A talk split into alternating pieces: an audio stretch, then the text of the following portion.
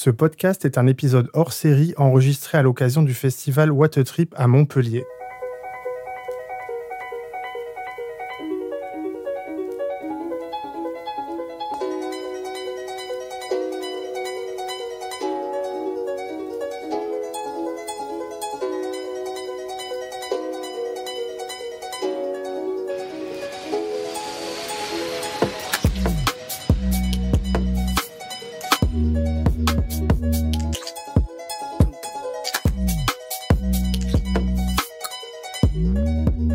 Pendant toute la semaine, je vais vous faire voyager dans les coulisses du festival What a Trip. Du Grand Nord québécois au volcan d'Islande, des campagnes françaises aux plaines d'Afrique, je vous emmènerai à la rencontre d'aventuriers et d'aventurières qui vous raconteront leurs épopées sur les routes du monde. Je vous propose six histoires de voyages inédites à écouter ou à regarder pendant le festival du film d'aventure de Montpellier. Bonne écoute Cap Fantastique raconte l'histoire de 14 jeunes adolescents partis en expédition à travers l'Islande pour éveiller les consciences face à l'urgence climatique.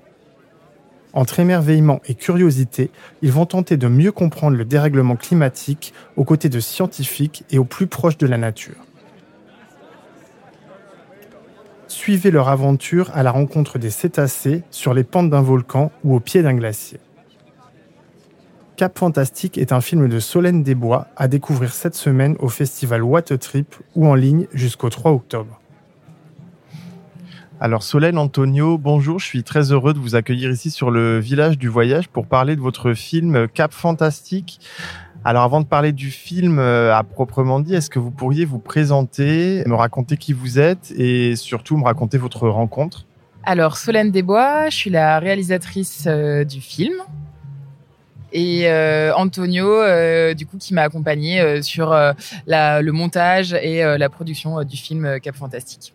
Donc voilà, c'est une aventure qui a eu lieu l'année dernière où on est parti en tournage en Islande en juillet 2021. Je suis une voyageuse euh, et j'ai euh, réalisé euh, plusieurs films de voyage, mais là c'est un film où j'étais dans une posture un petit peu différente, puisque là j'étais vraiment la réalisatrice du film et on suit le parcours de ces 14 jeunes.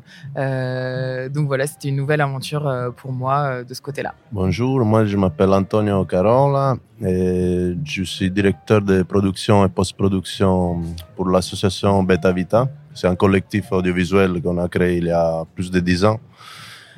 Et en fait, on s'est rencontré avec euh, Solène parce qu'on avait déjà eu une expérience ensemble à, l'université. Et à partir de ce moment-là, on a gardé les contacts parce qu'on travaillait tous les deux dans le milieu audiovisuel comme euh, journaliste, reporter d'image. Et à partir de là, on a gardé les contacts et on s'est retrouvés grâce à ce projet parce qu'en fait, euh, elle avait besoin de quelqu'un qui le suivait la la production et la post-production du film. Vu qu'on avait, nous, notre structure Beta Vita, c'est l'objectif de notre structure, c'est ça, de suivre des réalisateurs, des réalisatrices qui ont besoin d'un support technique et pour finaliser des projets qu'ils ont en tête et qu'ils ont envie de faire. Du moment qu'on a vu qu'il avait cette possibilité, on, était partant pour suivre tout ça. Donc moi, je me suis occupé du, justement de la production, de suivre les, les, tournages à distance et après montage, post-production, étalonnage, mixage, tout ce que ça permet en fait au film d'être créé en fait et finalisé.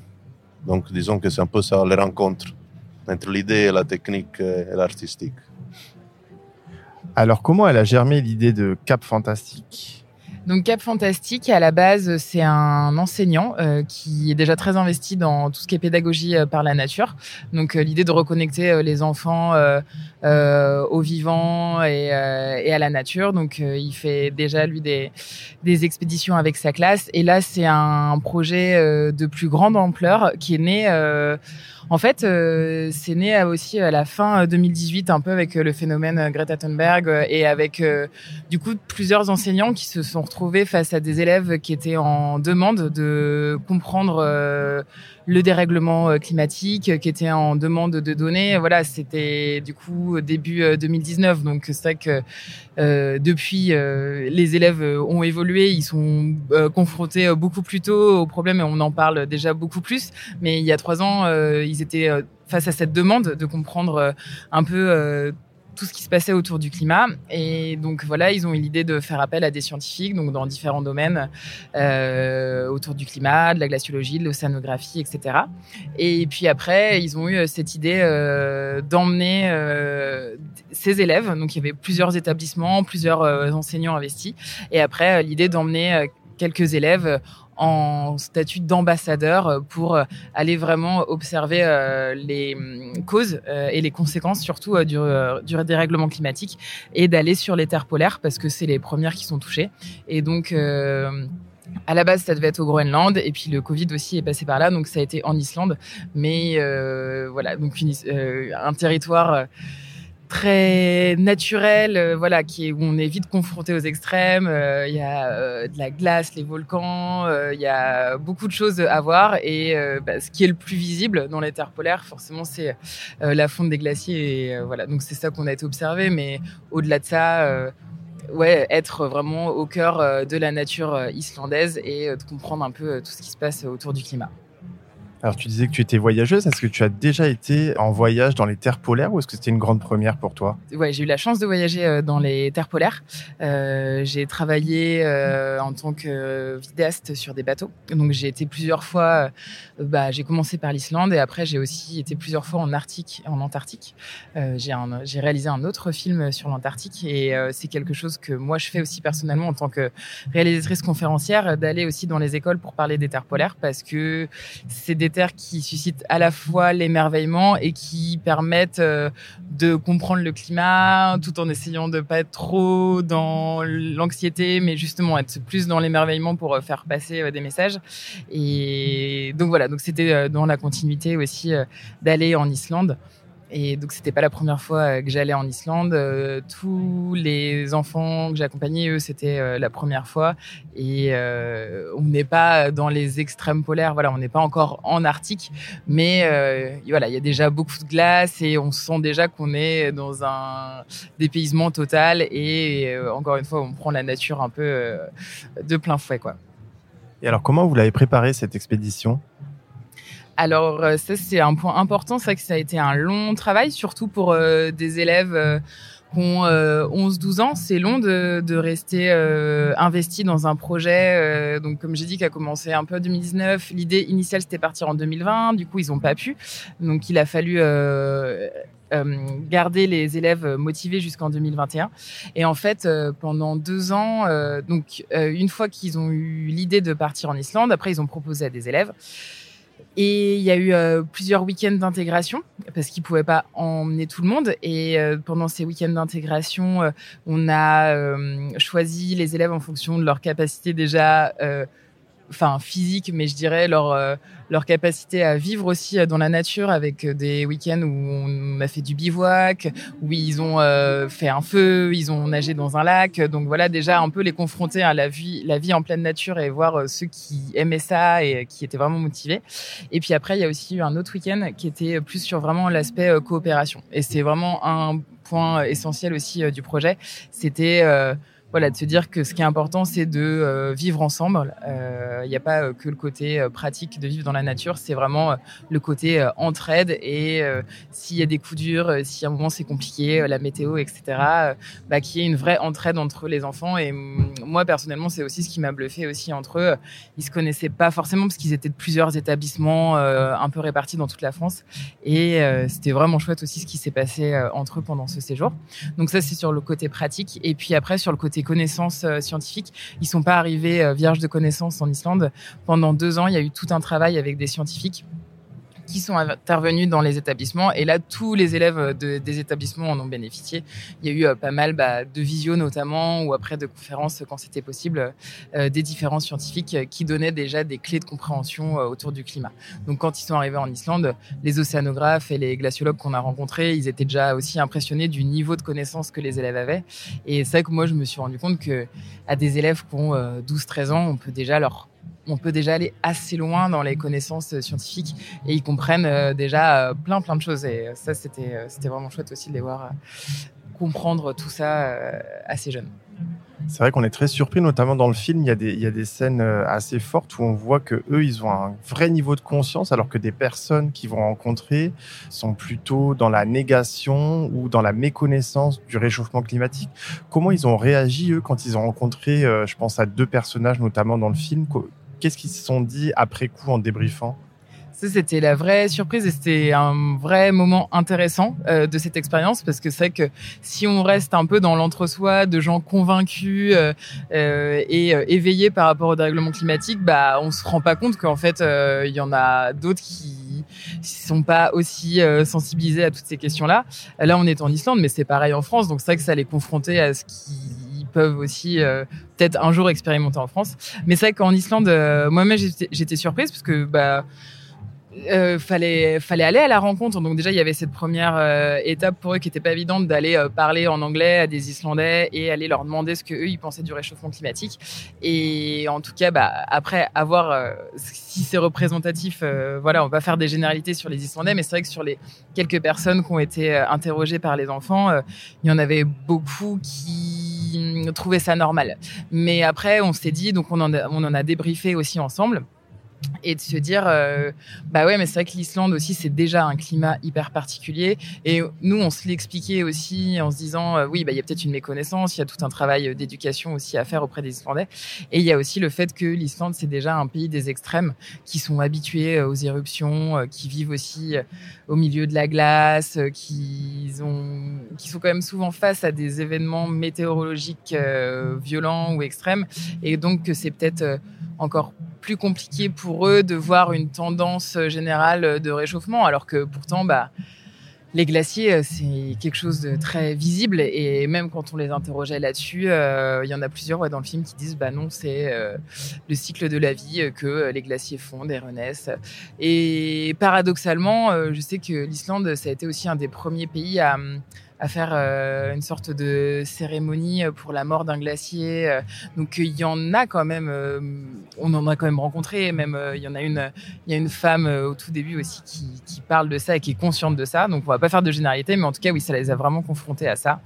Et ça, les a, ça les a, ça leur a donné du coup aussi l'importance d'avoir des données et des, des, données fiables à transmettre quoi. Mais après, quand on est face à des climato-sceptiques, ça reste un peu compliqué. Comment ça s'est passé, cette rencontre entre cette nature sauvage et ce groupe de jeunes, et même toi d'ailleurs? Quels souvenirs tu en gardes? Quelles réactions vous avez eues? Quand vous êtes par exemple au pied de la coulée de lave, quand vous êtes en bateau et que vous voyez ces dauphins ou ces, ces baleines au loin?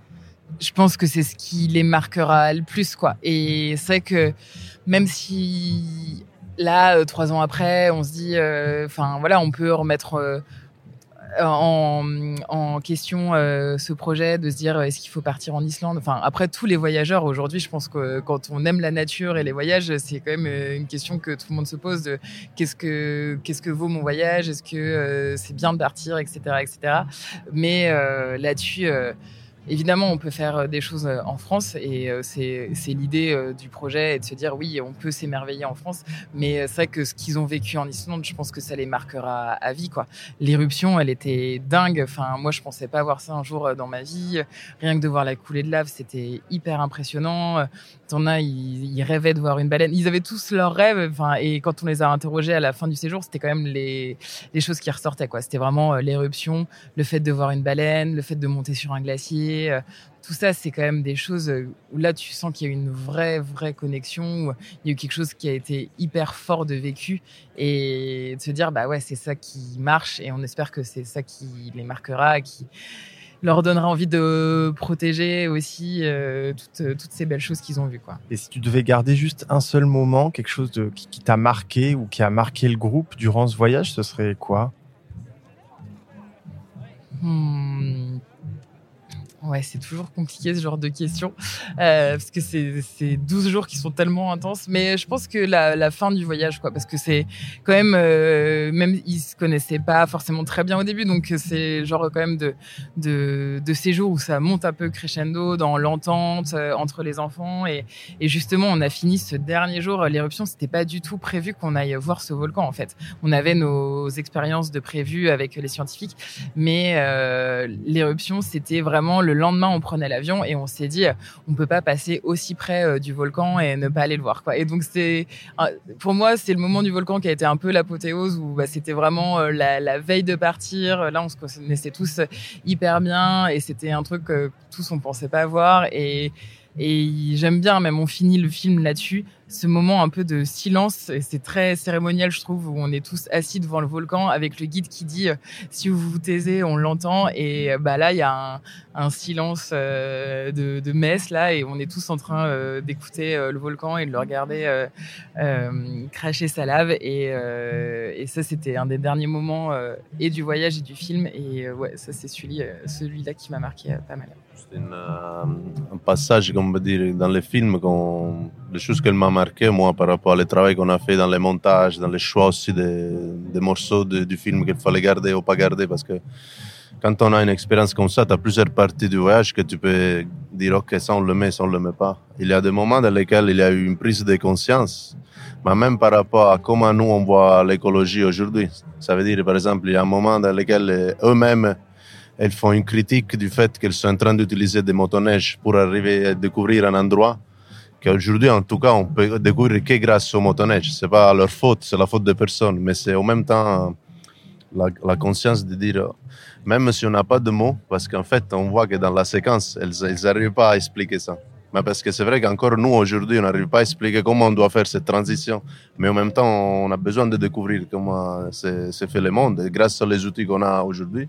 Mais ils ont compris justement avec ce voyage que même si on a des limites, même si on, peut louer en fait un peu, on peut quand même changer les choses, on peut trouver d'autres moyens de faire le même type de voyage peut-être un jour. Et c'était ça l'intérêt, je crois, du voyage. C'est pas juste dire, euh, oui, on est dans l'écologie, on va faire ça, on va faire ça, on va faire ça. Parfois, c'est un peu dans l'air comme discours. Là, en fait, c'est concret.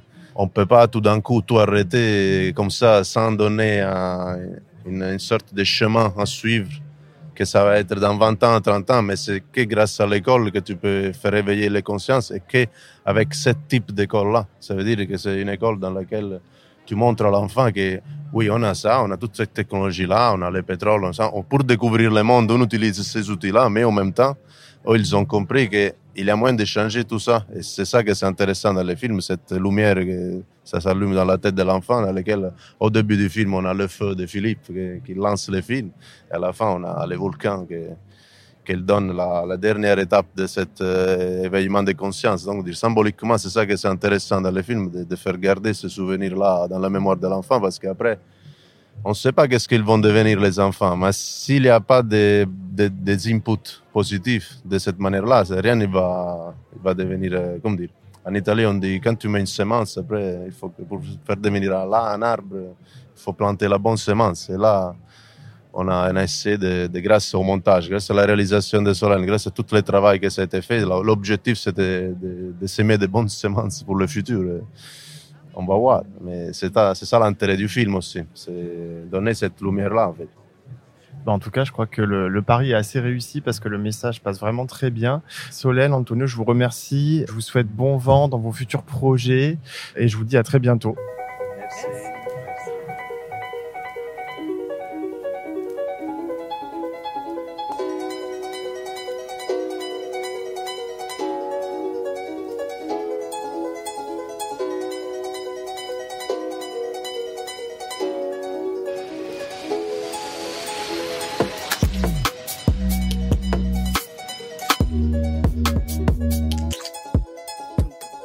Ce podcast est écrit et produit en partenariat avec le festival What Trip, Aparté Studio et Le Son de l'encre.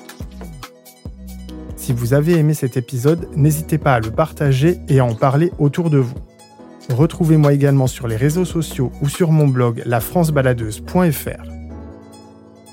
À bientôt pour de nouveaux voyages.